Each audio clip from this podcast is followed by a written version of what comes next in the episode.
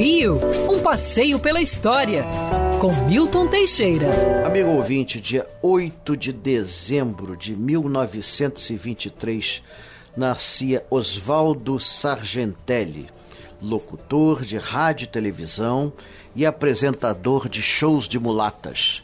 Sargentelli ficou famoso quando, nos anos 60, abriu no Maitá a sua boate Oba Oba, com show de mulatas a nível internacional.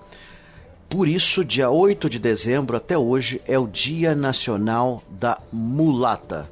Sargentelli participou de muitos programas, foi durante muitos anos jurado do programa Flávio Cavalcante, de outros programas de TV, apresentava-se como como radialista, como, como criador de shows, foi um inovador. Ele assistiu os grandes shows parisienses, lidou o Olympia, é, Black Horse de Paris e tirou as melhores ideias compondo o show do Oba Oba, que ainda hoje é imitado no Brasil.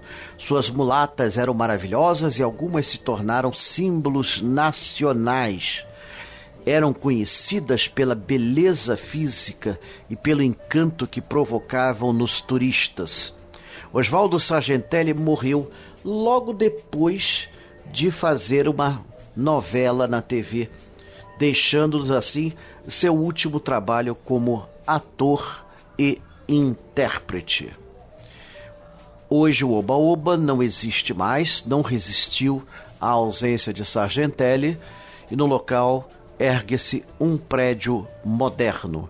Mas os shows de mulatas vingaram e estão por aí até hoje, atraindo turistas de todo mundo com boa música brasileira e a beleza da nossa melhor mistura racial.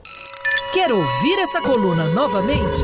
É só procurar nas plataformas de streaming de áudio.